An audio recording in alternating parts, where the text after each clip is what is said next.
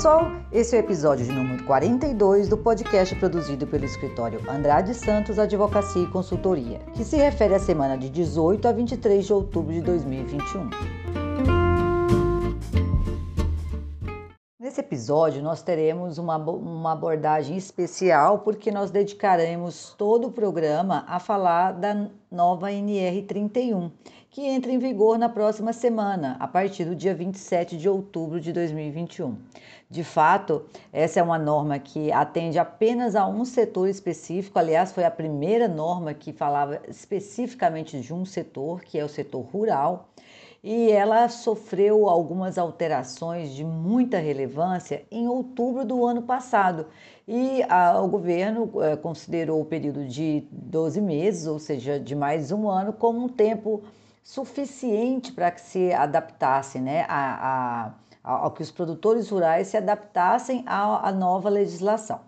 Bom, para começar, a gente precisa lembrar que a, a NR31 ela surgiu de uma necessidade do, da própria lei do rural, né? A lei 5.889 de 73 já previa a criação de normas que fossem normas de saúde e segurança, melhor esclarecer, que fossem específicas para o meio rural. Isso só veio acontecer em 88 através de cinco NRRs não sei se os mais jovens vão lembrar, mas sim, nós, nós, tínhamos, nós não tínhamos NRs para o setor rural, mas sim normas regulamentadoras é, rurais, que eram em torno de cinco e que foram agrupadas e, e é, absorvidas e melhoradas em 2005, quando finalmente a NR31 surgiu.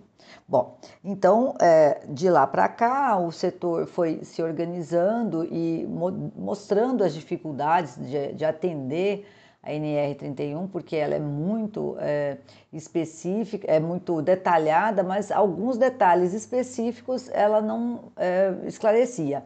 Então, em 2020, a comissão tripartite se reuniu, né, que é formada de representantes de empregadores, de empregados e do governo, para fazer uma revisão dessa norma que, eh, por incrível que pareça, resultou num aumento de subitens, né, de em torno de 700, que era da regra atual, que ainda é, porque afinal de contas estamos falando ainda antes da mudança da, né, do, da, da, da, vigência da nova NR, e foi para 900 agora, a partir do dia 27 de outubro, nós teremos aí 900 subitens da nova NR 31, que pode parecer que ao invés de simplificar, complicou, mas é bem ao contrário. Isso vai ficar bem claro no decorrer aqui do nosso podcast. Pois bem, uma das primeiras e principais mudanças que a nova redação trouxe foi justamente a segurança jurídica. Isso porque ah, quando ia se aplicar, quando os produtores rurais, os empregadores do meio rural sofriam fiscalização, os auditores fiscais, o Ministério Público do Trabalho utilizava outras NRs para justificar o auto de infração.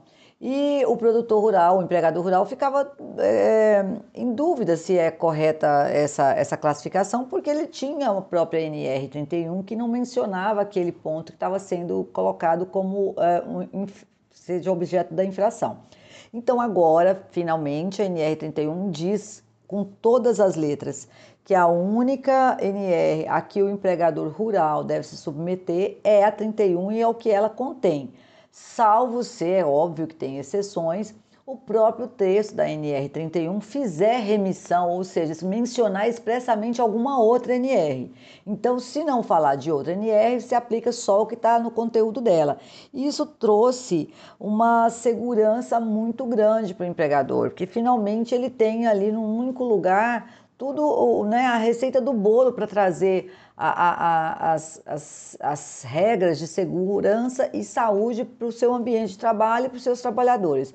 Algumas, alguns pontos né, de exceção que a gente pode mencionar que a própria NR31 traz é, por exemplo, o anexo 2 da NR1, o anexo 3, que fala sobre embargo e interdição né, da, de, dos ambientes de trabalho que não estejam de acordo com as regras, a NR6 sobre EPI, sobre equipamento de proteção individual, alguns anexos da NR7, alguns anexos da NR9, o anexo 11 da NR12, a NR7 e 9 fala especificamente sobre o programa de saúde e segurança, e as, as, os riscos ambientais, a NR9, a NR12 fala sobre equipamentos e máquinas de trabalho, a NR13 sobre caldeiras, vasos de pressão, NR15 e 16, que é insalubridade e periculosidade, NR20, inflamáveis e combustíveis, e a 28, que são sobre as penalidades para o caso de descumprimento dessas regras. É importante destacar também que é, algumas, vou dizer, uma, pelo menos umas três dessas NRs que eu mencionei sofreram ajustes agora, recentemente. Inclusive, há um podcast especificamente dedicado a essas mudanças, salvo engano, há duas semanas atrás. Se eu não me engano, é o podcast número 40 e nele é, já consta diversas alterações, ajustes importantes, simplificações que vão vigorar a partir de 3 de janeiro de 2022. A nova redação da NR31, ela já meio que contempla esses ajustes. Vocês vão entender, por exemplo, quando eu mencionar sobre a ergonomia em que a, a nova NR31, tratada lá em agosto, em outubro do ano passado, já faz remissão à nova forma de, de reconhecer o risco ergonômico que vai vigorar para os demais empreendimentos a partir de 3 de janeiro. Para o meio rural já vai funcionar agora, a partir de outubro. Isso é muito legal, porque, como eu disse antes, por mais que tenhamos mais subitens na norma, houve uma simplificação e uma reordenação nos, nos tópicos da norma que vai facilitar o entendimento, certo? Então, um deles que eu posso mencionar já de início é sobre a substituição, é você é, até fazer uma, uma, uma, uma antecipação.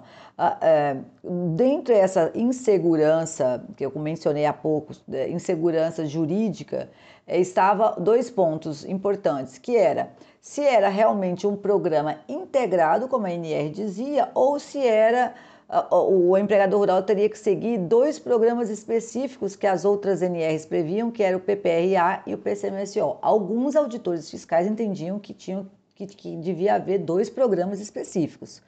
E a NR31, né, essa que ainda está com a redação, falava em programa integrado. Só que ela era realmente assim, não, eu, eu nunca encontrei dificuldades em interpretar no sentido da integração, mas outras pessoas achavam que não era isso, e então a nova redação vem colocar uma pá de cal nesse dilema. É sim um programa integrado, que aliás foi uma tendência adotada pelas outras NRs, a NR6 e as NRs do meio urbano agora tratam os programas de saúde e segurança como um único ente, como um único documento.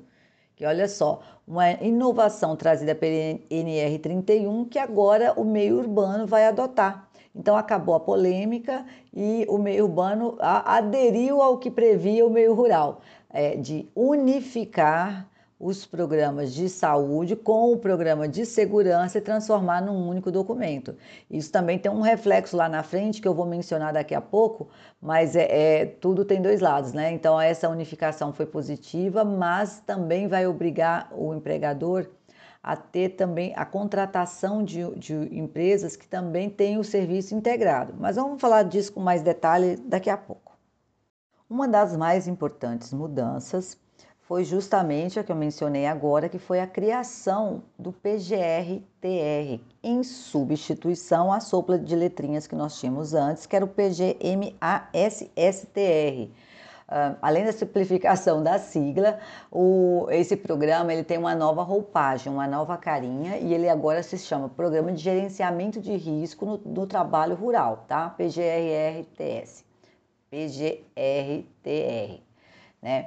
É, então, este programa, é, ele, ele adequa várias regras é, urbanas para rurais. E o mais interessante é que ele é, traz uma facilidade para o pequeno produtor rural, aquele que tem até 50 colaboradores. Essas, esses produtores eles podem usar a plataforma que o governo vai disponibilizar para fazer esse programa. Então ele vai alimentar com as informações do, da, do meio que ele tem, né, da, da, da, propriedade rural e o número de trabalhadores que ele tem, as, os, as funções, as atividades inerentes a essas funções.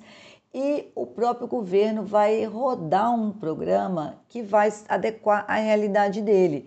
E isso então vai é, diminuir um custo muito significativo que havia para o pequeno produtor contratar serviços especializados, porque obviamente ele não conseguiria trazer é, para o quadro de colaboradores dele é, um CSTR próprio, né? um sistema, um, um sistema de, de, do, de gerenciamento né, de saúde e segurança rural próprio, que é aquele que vai ter um técnico de segurança, um, um, um auxiliar de enfermagem, um médico de trabalho, um engenheiro de trabalho.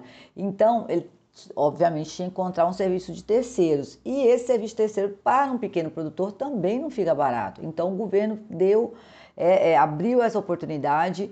Eu fui em busca para ver se a plataforma já está em plena funcionalidade. Ela não está, pelo menos eu não localizei. E nos próximos dias vou me dedicar a essa pesquisa, né, para encontrar, encontrar é, bem o caminho próprio e se já está funcionando. Eu soube que ela já estava em fase de testes em março desse ano, então é, é para estar disponível sim. Eu vou buscar o caminho, né, o endereço certinho e vou disponibilizar para os meus clientes e mandar um e-mail com o caminho específico. Pois bem, é, o programa, né, o programa de gerenciamento de riscos que vem substituir o atual da, da NR31, ele, é, ele, ele, ele, ele ele não diz mais como deve ser feito, ele só diz o que deve ser feito. E isso é uma vantagem muito grande, porque ele é, permite que, o, que o, cada produtor, cada empregador crie um, um programa que seja tenha as suas próprias feições, que seja mais simplificado. O mais importante nesse programa é fazer um inventário de risco e demonstrar um plano de ação para redução ou extinção desses riscos. É isso, ponto certo? Não há mais é, é nenhuma, é, nenhum regramento que diga o que deve constar, como deve ser feito. Aliás, além desses dois pontos é, específicos que deve constar no programa, ele não diz como o programa deve ser feito. É, e isso traz para o empregador uma liberdade muito maior e, e uma simplificação. Não, não é, não confundam com redução da, da proteção, da rede de proteção que o empregador deve proporcionar ao seu trabalhador, mas traz uma linguagem mais acessível e que vai ser mais fácil de implementar. Mapear riscos e implementar medidas de proteção vai ser mais simples, porque é, não, não, adianta você ter uma regra que não seja aplicável justamente pelo nível de, de complicação que ela traz, certo? Pois bem, minha recomendação, que é né, sempre as minhas pitadas né, nessas receitas, é que a avaliação dos riscos, que, que são né, de caráter quantitativos, observem os novos parâmetros que a NR9, que tem essa nova redação agora de agosto de 2021, seja observado, tá, pessoal? Então, vamos sempre, embora ela ó, entrou em vigência agora em outubro, ela, eu, eu recomendo, eu sugiro que sempre se observe o que tiver de mais moderno, mais atualizado e ainda aquilo que está por vir de uma, em matéria de simplificação e atualização da norma, para que quando você fizer o seu programa, você faça já observando o que há de mais moderno na, na NR9, né, que trata dos tipos de risco físico, químico e, e de acidente e ergonômico, e, inclusive a NR31, eu vou falar mais um pouquinho lá na frente, ela absorveu praticamente várias outras NRs, inclusive a de ergonomia, para falar o que, o que deve constar, não como deve constar, mas o que deve constar no programa, certo? Então, é, eu recomendo fortemente, quem estiver em fase de revisão ou que irá revisar, migrar, que eu acho que deve ser né, o pensamento principal, que deve ser isso, que o empregador deve fazer, embora o seu programa não esteja vencido, e eu coloco vencido entre aspas, porque o programa realmente ele só vence quando muda quando mudam os riscos, quando mudam as instalações, ou as atividades se alteram de, de alguma função, é que o programa deve ser renovado. Muita gente opta por renovar anualmente. É, eu não vejo essa necessidade, mas eu respeito aqueles profissionais da área de saúde e segurança que entendem que sim. Né? É um, uma interpretação minha e de alguns outros profissionais, e eu respeito aqueles que interpretam que é, a renovação tem que ser anual. Eu entendo que não. Mas isso é um tema para uma próxima conversa, né? O importante é, se o empregador estiver migrando agora para o novo formato, né, que é um programa de gerenciamento de risco, é, eu recomendo que, a, que, que, o profissional que vocês contratarem, ou aquele que trabalha no seu, no seu estabelecimento internamente, observe o que tiver de mais atual e aquilo que vai entrar em vigor daqui a menos de 60 dias, gente. É, é 3 de janeiro já tem muita coisa nova, tanto nas NRs é, 9, 5, 12, 20 e 28. Então, é, é não vamos fazer um programa em outubro, 27 de outubro, final do mês de outubro, que depois precisa de ajustes por conta de atender as melhorias que vão ser implementadas em janeiro. Já vamos fazer pensando nelas, certo?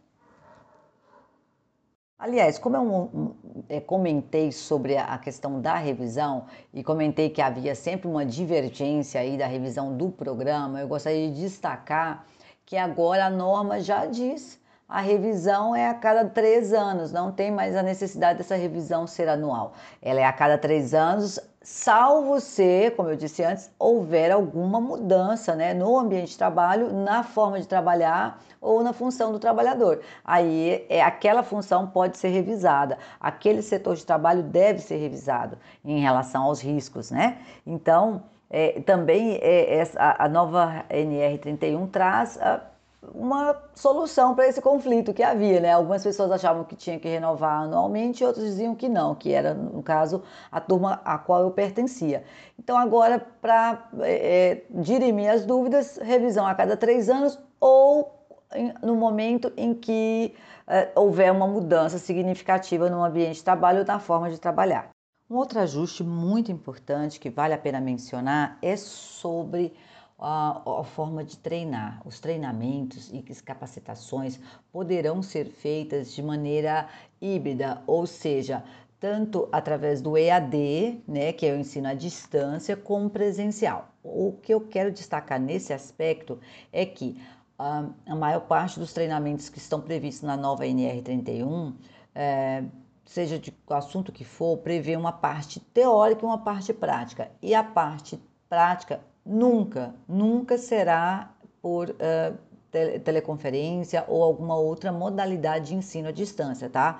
Então, somente a parte teórica poderá ser feita à distância, ou é, reciclagens, né? Mas tudo que envolver treinamento prático é obrigatório que seja presencial. Portanto, vão ser três novas modalidades de, de treinamento e capacitação, né? Totalmente à distância, quando se tratar de algo mais simples, teórico ou de revisão, e uh, misto, uma parte é, pode, poderá ser é, é, de maneira é, remota e a outra parte presencial, ou integralmente presencial, que era a modalidade que sempre existiu, né? Já é um adianto, já é uma, um facilitador incrível e, e, que se adequa à realidade que nós vivemos, né? A, a pandemia, ela acabou uh, antecipando e, e agilizando esses processos que trazem a realidade virtual como um fator aí de trabalho que a gente tem que absorver e trabalhar o mais rápido possível com ele.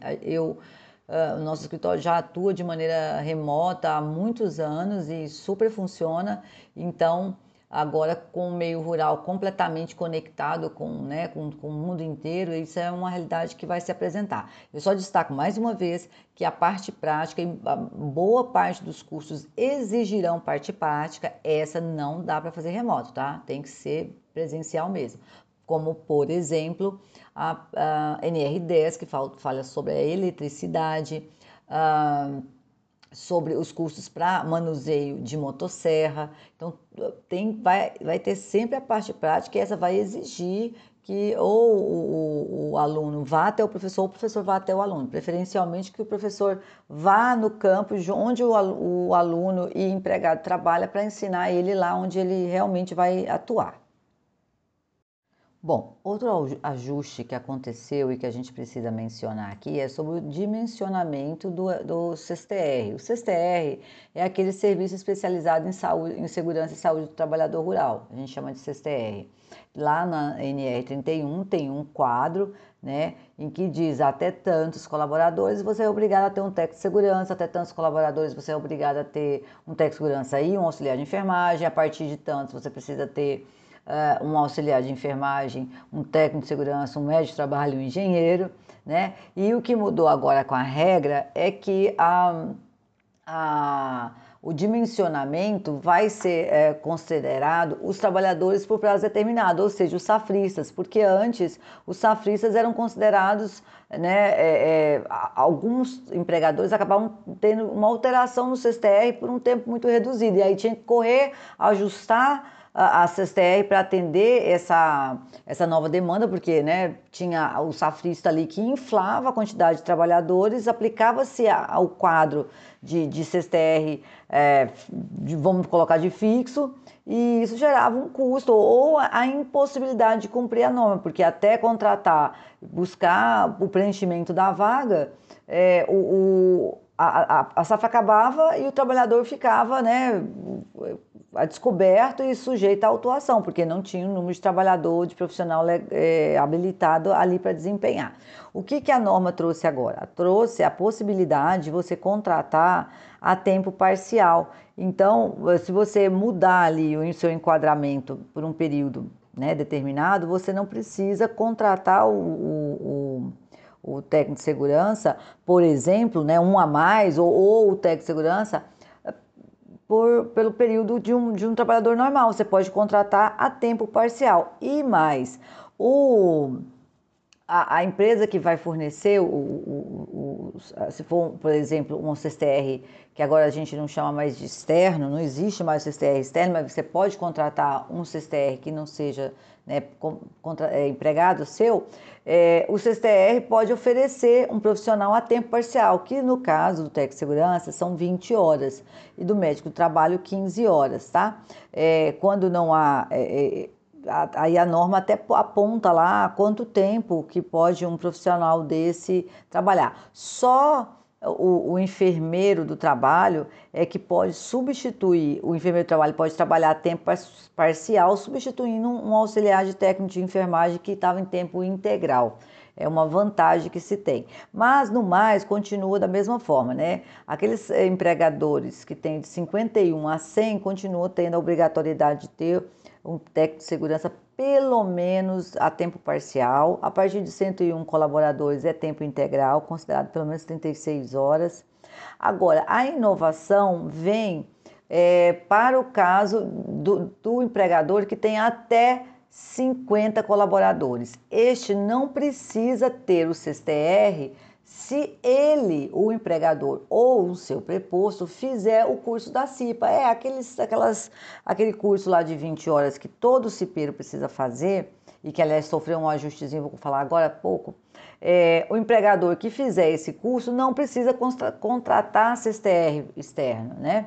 O que ele vai fazer é, ele vai se qualificar, fazer o curso de 20 horas, que um, seria o mesmo da CIPA, né? Porque é, o que trata é sobre as normas de saúde e segurança no ambiente de trabalho, e ele vai preencher o, o programa, o, PG, o PGR-TR, lá que o empregador, que o, o, o, governo vai disponibilizar através da plataforma específica do governo. Então, ele vai ter um custo inicial para fazer o curso e depois ele vai ter grátis a ferramenta de administração, de gerenciamento dos riscos da, do estabelecimento que não contar com mais de 50 colaboradores. Já, falamos da, já falando da CIPA, né, já que nós mencionamos aí no, no ponto anterior, a CIPA também tem uns ajustes interessantes. Ela ela, a, a, nova redação da NR31 diz agora que o, o, treinamento ele não precisa ser exclusivamente presencial, ele pode ser semipresencial, ou seja, a parte teórica pode ser né, à distância e a parte prática continuar presencial. E o mais interessante, antes, esse treinamento necessariamente teria que acontecer antes da posse dos cipeiros, né? Porque tem o processo seletivo e depois vem a posse. Então, a, a antiga redação dizia o treinamento do cipeiro precisa acontecer antes da posse. E isso dava um, né, uma janelinha muito curta. Agora, a nova redação diz que não, que esse treinamento pode ser feito até 30 dias após a posse. Então, fez o processo seletivo, marcou a posse para o último dia da gestão anterior, né, um dia após o último dia da gestão anterior, você não conseguiu cumprir, né, não conseguiu fazer o treinamento antes, você ainda pode utilizar 30 dias depois dessa posse para fazer esse treinamento que é obrigatório, a obrigatoriedade permanece. Ajuste ainda com relação à CIPA é que a NR agora detalha direitinho o processo seletivo, porque antes ele era mais genérico e a gente precisava é, ir buscar em outras NRs a resposta para algumas dúvidas. Agora, a própria NR31 traz o processo seletivo bem detalhadinho. E mais uma novidade: é, ela diz que, no caso da, da da, do quórum, né? ou seja, da, do número de eleitores não, não ultrapassar, ou seja, ser inferior, menor do que 50% de todos os trabalhadores que estão é, registrados naquela ocasião, né, na data da eleição, nem precisa fazer contagem, não se faz nem a contagem dos votos, se convoca uma nova eleição e nesta, havendo um terço do número de, de eleitores né, que compareceram para votar, aí esse processo eleitoral é válido. É, quem foi eleito aí com um terço da quantidade de, de trabalhadores que estão no quadro de empregados já está valendo,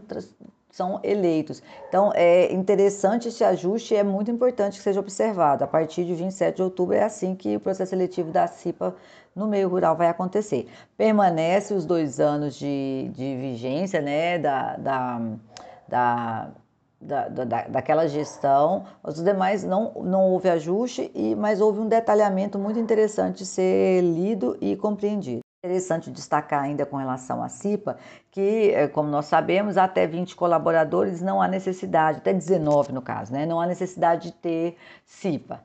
Mas o empregador rural ele era obrigado a fazer o curso da CIPA pra, mesmo que ele não tivesse a necessidade. Então, quem, quem tinha uh, de 11 a 19 trabalhadores era obrigado, o empregador ou seu preposto, obrigado a fazer o curso de CIPA, para não precisar ter a CIPA. Agora, essa exigência caiu, tá? Então, até 19 colaboradores não precisa ter CIPA e não precisa fazer o curso, o empregador nem seu preposto voltando ao CSTR, porque essa é uma informação importante que eu precisava destacar e que ainda é um ponto de conflito. É, é, eu, eu, vi várias lives e vários é, é, cursos sobre a nova NR31 e o pessoal do governo, ou seja, os auditores fiscais que prestam esclarecimentos sobre a nova NR31, dizem que o CSTR ele né, ficou mais simplificado, como eu disse há pouco, mas eh, se você for contratar uma empresa especializada para eh, te apresentar, né, para te, te, te, te,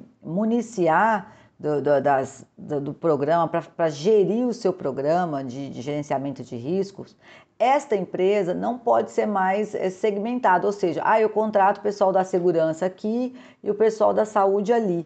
Não. Agora, se você for contratar o seu, o seu CSTR externo, que nem pode mais falar, né? Mas você vai contratar um serviço terceirizado, especializado para te atender na, no CSTR, você é obrigado a, a, contratar uma empresa que contenha ou que traga todos os profissionais que você vai precisar. Então não pode só ter uma empresa que vai te fornecer o de segurança se ela não puder te fornecer também o médico do trabalho é, é, polêmico, porque a gente sabe que né, nem todas as empresas de CSTR externo ou CSTR terceirizado conseguem fornecer, ter todo no quadro dela todos esses, profissionais.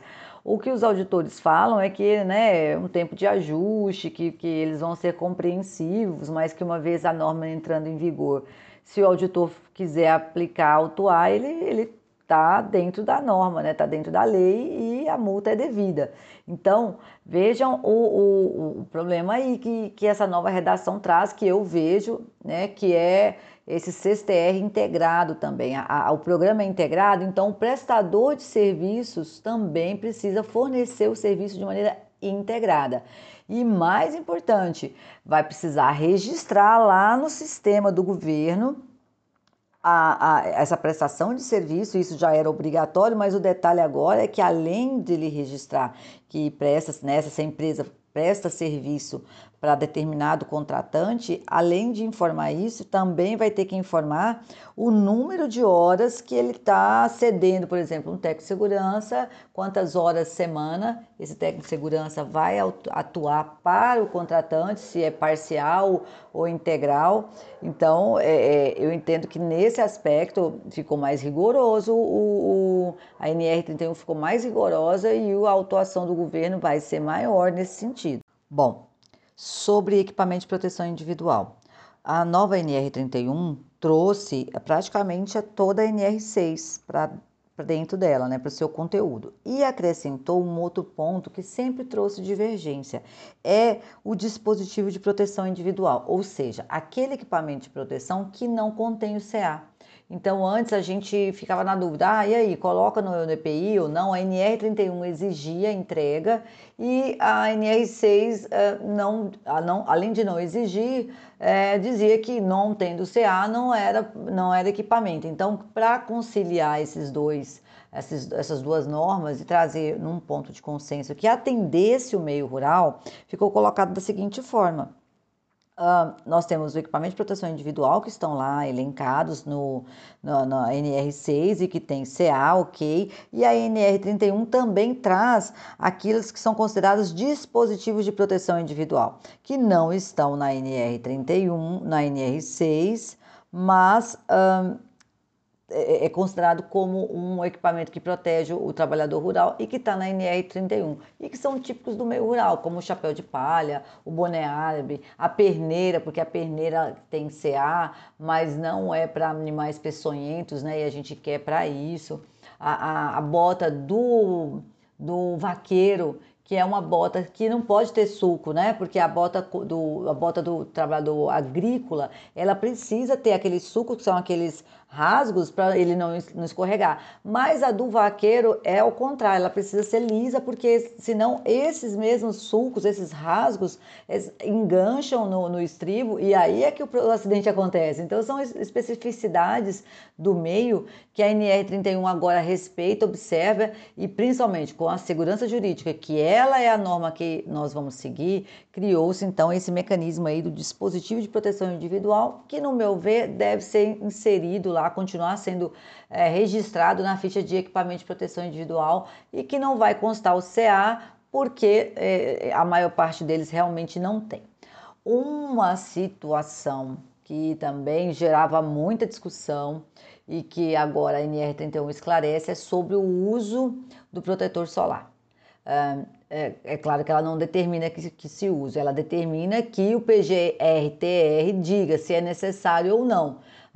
Nós temos aqueles estudos lá da Fundacentro, né, que indicam que alguns lugares precisa haver uma parada por conta né, da, do calor da, do lugar e também por causa da, né, da, da incidência solar. Então, a NR31 agora ela diz que se o PGR, PGRTR disser que é obrigatório o, a adoção da, do protetor solar, é, o empregador precisa disponibilizar sim e pode ser feito inclusive é, naqueles, naquelas embalagens que são de uso coletivo.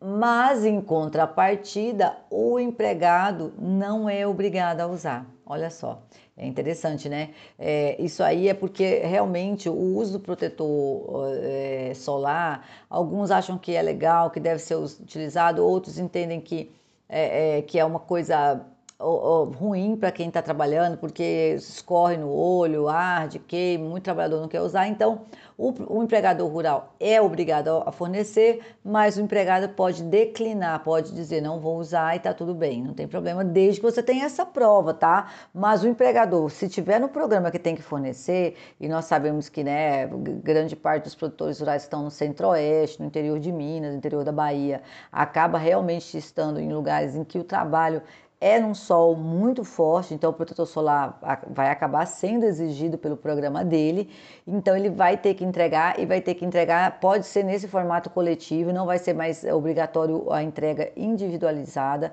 É um, um tipo de, de, de, é, de dispositivo de proteção, né?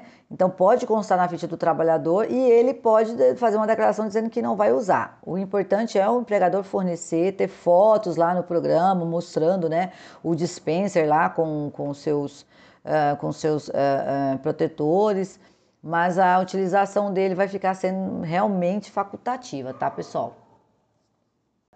Muitos ajustes também em relação aos, aos agroquímicos, né, aditivos e, e e produtos afins. Pois bem, a, a, norma agora ela veio ajustar o que se considera como é, exposição direta e indireta, porque antes, pela é, né, a, a NR que está vigendo ainda, ela diz que não importa lidou com, com agroquímico ou com, né, com agentes químicos relacionados ao meio rural, essa exposição é direta, então é a exigência tanto de curso, como né, os treinamentos, as capacitações, como os EPIs, é muito mais rigorosa. Agora, a exposição indireta, é, ela é, ela, ela mais é, simplifica e, e, e diminui a necessidade de tantos EPIs. Pois bem, agora a nova redação da NR31 diz que se a embalagem estiver lacrada e sem nenhum tipo de, uh, de, de, de violação, ou seja, ela está intacta, essa exposição vai ser considerada indireta. E aí há instruções específicas na NR31 para esse tipo de exposição. Mas é importante lembrar, a embalagem precisa estar lacrada, você não pode ter retirado para fazer uso de uma parte devolvida. Aí já é exposição direta mesmo, tá? Então é um ponto que precisa ser é, considerado, é um ajuste muito importante, principalmente numa área muito sensível e que uh, os técnicos de segurança, né, os profissionais que forem do CSTR devem ficar atentos e fazer os ajustes agora considerando essa nova redação. Outro ponto interessante que a nova NR31 trouxe é sobre a, a exposição indireta para mulheres que está, estejam é, em fase de lactação, ou seja, já tiveram um bebê e estão amamentando, porque até a, vigência da NR anterior, o afastamento dessa empregada, né, ela só acontecia no período gestacional. Então, enquanto ela estivesse grávida, ela deveria ser afastada de atividades que envolvessem o, o, a exposição indireta, como, por exemplo, a lavagem de EPI. Né? Então essa essa alteração agora alcança essa, esse afastamento obrigatório alcança inclusive após ah, o nascimento do bebê e o período em que ela estiver é, amamentando. Então também não pode ficar em contato nem direto com os agroquímicos. A armazenagem do agrotóxico também ficou mais simplificada, então agora é permitido que não, não, não há necessidade de ter armazéns específicos para uma quantidade de até 100 litros, você pode mantê-la em armários fechados, desde que sigam também os requisitos que a própria NR31 traz, mas é que na anterior eh, não poderia, de hipótese alguma, uh, o, o, o defensivo ficar né, que não fosse num ambiente que fosse dedicado exclusivamente a ele. Agora pode, desde que se atenda aos critérios que estão na NR, que é lacrar, é, a, o armário ser, além de fechado, é, poder ter que ser chumbado a parede para que ele não corra risco de tombamento, enfim, tem um monte de critério lá que precisa ser observado, mas agora nós podemos utilizar outros ambientes compartilhados para a guarda do agroquímico. Mais um ponto importante que, que foi considerado uma vitória né, para o, o, produtor, o empregador rural, é a redução do distanciamento é, de 30 metros para 15 metros do ponto de preparo de calda, é, de guarda do, do do defensivo em relação aos mananciais, aos pontos de habitação.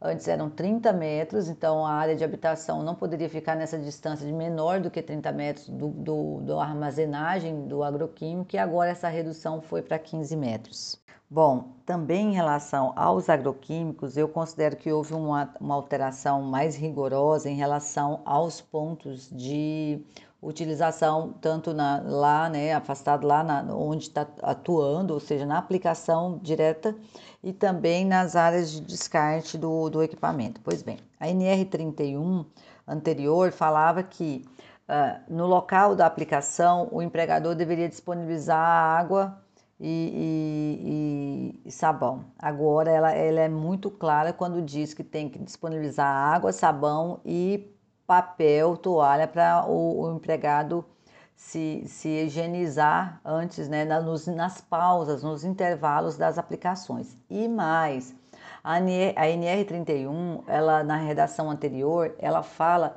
de local de descarte da embalagem, da, da do EPI. Então, é, deveria haver um, um, vestiário em que o empregado né, descarta ali a, o EPI utilizado para lavanderia, né, é, higienizá-lo e, e, e ir embora. Agora a NR31 é clara que precisa haver local para o banho e mais, e que o banho é obrigatório. Então, aquele trabalhador, trabalhador que estiver dedicado ao preparo da cauda ou aplicação de uma maneira que a exposição seja direta, ao final do expediente, ele é obrigado a tomar banho e o empregador é obrigado a fornecer local apropriado, né, chuveiros, né, e sabão, sabonete e toalha. É, é, é, é uma, para mim é uma é uma mudança que, né, que é, dá mais trabalho aí, que vai mudar bastante esse aspecto da, das regras de saúde e segurança para quem lida com o agroquímico. Que no, assim, vai dar mais trabalho, vai ter um custo inicial aí, mas eu acredito que para a segurança do trabalhador foi uma iniciativa muito positiva.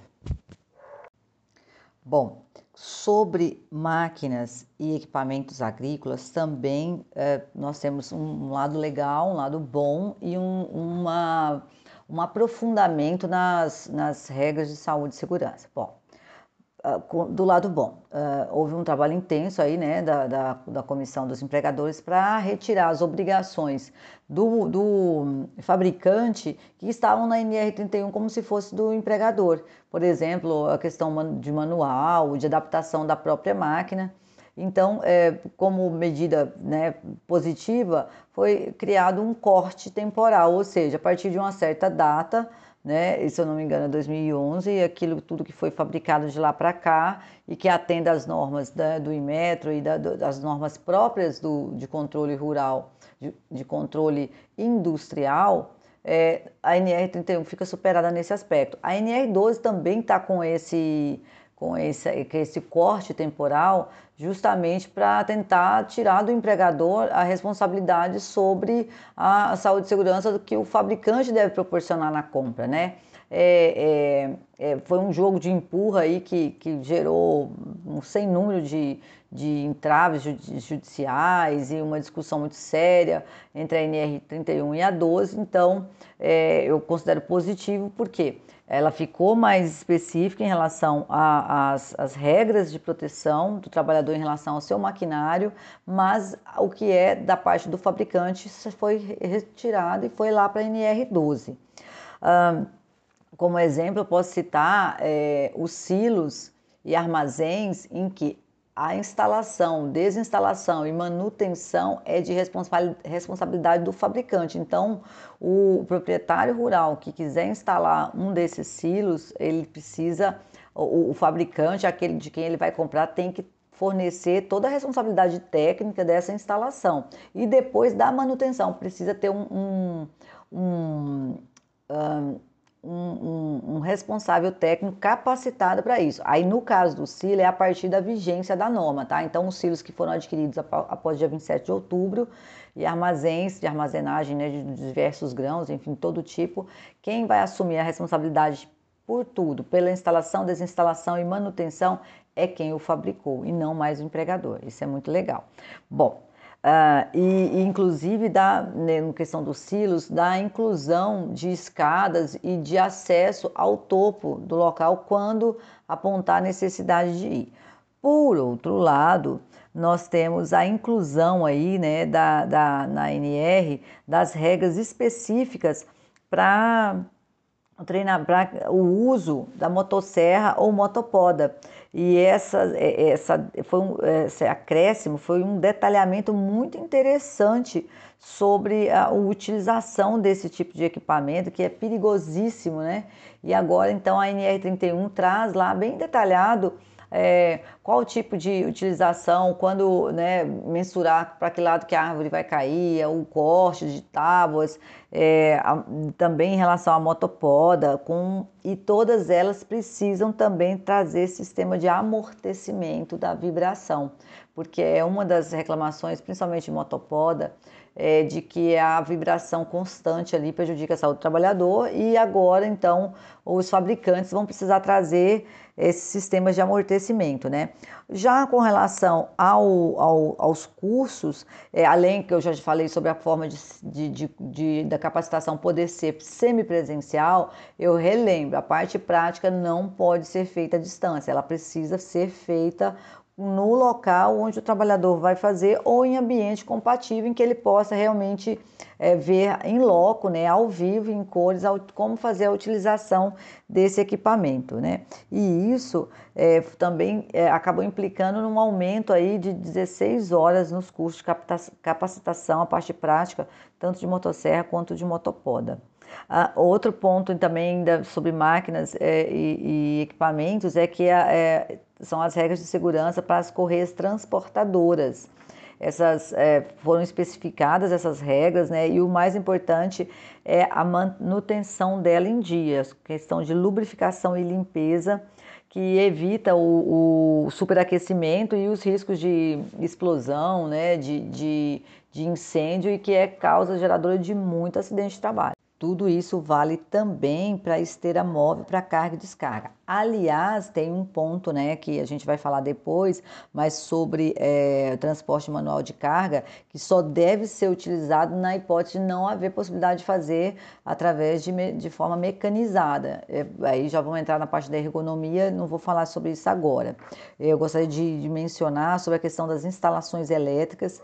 É, houve um, uma, um aprofundamento e uma, uma vou dizer, a regra ficou mais dura e mais eh, específica para eh, colocar que os projetos, os projetos elétricos eles precisam de memorial descritivo também, e isso vale para todas as instalações, inclusive os alojamentos. Enfim, as instalações elétricas têm todo um capítulo dedicado na nova NR31 com regras bem mais severas, mais detalhadas e cuidadosas que valem a pena serem observadas, porque elas exigem é, algumas, algum, elas, ela, esse tópico exige alguns, algumas mudanças muito significativas aí e adequações que, em tese, a partir do dia 27 de outubro já precisam estar em vigor.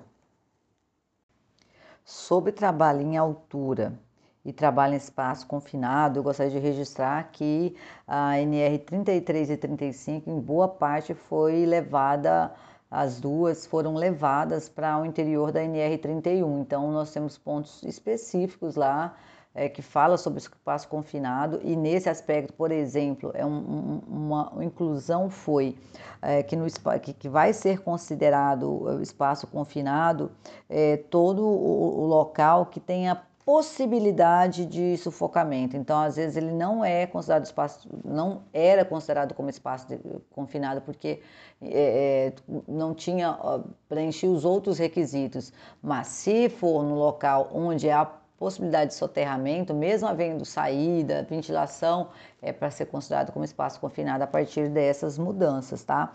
Também a, a, a, a NR sobre altura é contemplada na NR 31, ela vem para dentro da NR 31, demonstra lá todos os pontos que precisam ser respeitados com relação ao trabalho em altura, quando é, não, quando é um trabalho não eventual, um trabalho eventual, ou seja, aquele em que não, não, acontece sempre, então que precisa da PET, né, da, da permissão de trabalho, e quando é um trabalho corriqueiro, está na rotina do trabalhador, basta as previsões do programa de, de, de quais são as regras de segurança que precisam ser observadas. Capítulo importante que é, sofreu severos ajustes, muitas mudanças mesmo, foi o que trata das condições sanitárias de conforto do trabalhador rural. É, o alojamento, né, tanto a moradia como o alojamento, é, agora podem ser considerados como responsabilidade do morador, a limpeza e o asseio. É, é um, uma, uma avaliação é, controvertida, os auditores dizem que continua do empregador, uh, os outros analistas acham que agora a responsabilidade é do morador, ou seja, do colaborador, mas também traz a possibilidade que a gente já adotava dos hotéis, pensionatos, casas na cidade que possam ser usadas como alojamento. É, havia essa, essa demanda e não havia previsão, agora há. Né? Há, também há uma desobrigação de levar o, o banheiro né, para o, o, trabalho que é considerado como itinerante. E aí a NR31, ela, ela conceitua o que é o trabalho itinerante. E aí não confundam com frente de trabalho, tá, pessoal? Frente de trabalho é onde vai estar sendo plantado, colhido, e trabalho itinerante é aquele que não tem parada, ele vai indo, como é o caso do vaqueiro com, com pecuária de extensão. Olha, também podemos falar sobre beliche, né? Ah, havia uma exigência é, de determinados padrões é, de camas que o mercado né, não, não conseguia fornecer. Então, agora nós temos é, uma mudança em relação aos distanciamentos das camas, a, a, a, ao tamanho dessas beliches, que agora atende ao que realmente tem no mercado, então ninguém precisa construir mais as camas para ficarem adequadas, né? A utilização, a possibilidade de utilização de áreas de vivência também para outras coisas, que é claro, desde que não coloque a vida do trabalhador em risco, a possibilidade das, nas atividades administrativas é, com até cinco trabalhadores para usar o banheiro de forma mista, não ter necessidade de ter um banheiro feminino e um masculino. São vários ajustes que são muito importantes e que vão é, é, mexer diretamente nas instalações que a gente conhece hoje e como vão ficar depois. E também nós temos aí é, as regras de ergonomia, né? Nós, uh, a, a, a, MP, a norma regulamentadora 31 se antecipou ao, ao ajuste que a NR da ergonomia traz e ela diz, né, como também diz a nova redação que vai vigorar em 3 de janeiro, a, a, a NR31, já se antecipando, traz a, as regras de ergonomia né, para si, estabelecem lá os subitens que falam sobre ergonomia e já aponta aqui. Todas as tarefas precisam se submeter a uma avaliação prévia, não, você não precisa fazer o laudo ergonômico de uma vez, mas sim criar né, o mapeamento que vai indicar a necessidade ou não né, faz um levantamento preliminar e cria-se um plano de ação e só depois desse, dessa etapa é que se decide pela eh, criação ou não da análise ergonômica de trabalho, a AET. Pois bem, esse é um lado bom, né? Mas a, a, a NR31, na nova redação, também estabelece que o, o programa de gerenciamento de riscos precisa indicar as pausas para trabalho em pé e trabalho carrega, é, o, o, aqueles que demandam o transporte manual. Lembra que eu falei agora há pouco que o transporte manual só pode ser usado para os casos em que o mecânico não pode ser adotado? Então, essa é uma das regras ergonômicas e vamos supor, não havendo possibilidade de se implementar o transporte mecanizado, então aí o, o, programa de gerenciamento de risco precisa estabelecer quais são as pausas obrigatórias para aquelas atividades que exigem o transporte manual de carga. Um ponto interessante da norma, a exigência de tacógrafo para todo veículo que transportar a partir de 10 colaboradores. E também a a, a, como eu vou dizer, a, certificação de inspeção veicular, que vai poder ser feita através de empresas particulares que forem credenciadas, credenciadas junto ao Detran da sua cidade, porque tem muito Detran de muito estado do país que não considera necessário né, é, certificar e, e, inspecionar um veículo que não seja de utilidade pública, como os ônibus coletivos. Mas a NR31 está exigindo essa certificação né, de inspeção veicular. Então agora vai ter que ser feito através dessa, caso né, o Detran da sua cidade, do seu estado, não, não produza para veículos particulares, então você deve buscar uma empresa particular para fazer a ART.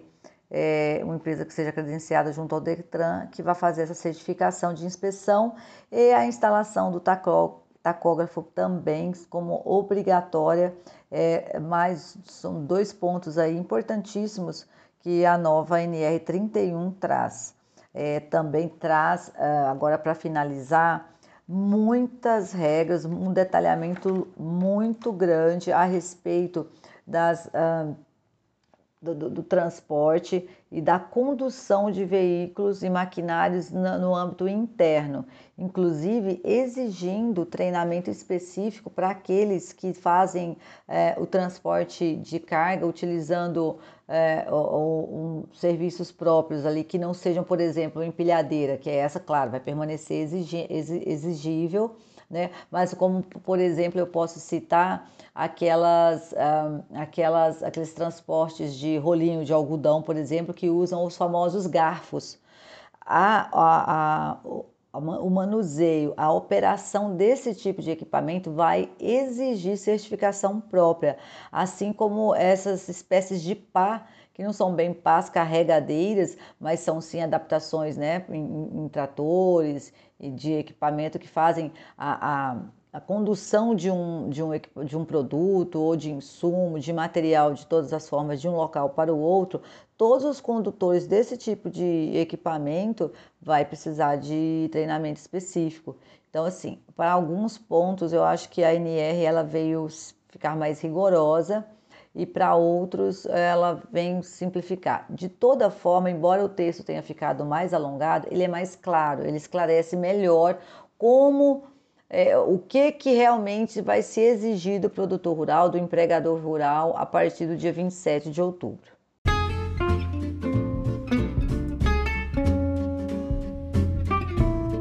Bom, pessoal, esse foi o podcast da semana que se concentrou num único ponto, que foi a nova NR31, que vai entrar em vigor agora dia 27 de outubro. É, eu optei por fazer essa, é, escolher esse tema central e único, porque realmente é uma NR muito importante que né, agita, movimenta e esclarece as regras de segurança de um setor inteiro, né, que é o setor rural. E eu espero que todos tenham gostado e que aproveitem aqueles que ainda não fizeram os ajustes, que aproveitando aí os pontos centrais que a gente trouxe, faça, leve ao estudo mesmo mais aprofundado e as mudanças que são significativas nesse setor, nessa área, nesse segmento tão importante para o Brasil. É, nós nos colocamos novamente à disposição de todos para esclarecer qualquer dúvida, para que enviem sugestões, críticas é, através de e-mail né, para contato.santos.com.br ou atendimento.santos.com.br. Fico à disposição, desejo a todos excelente semana, muita saúde e seguimos juntos.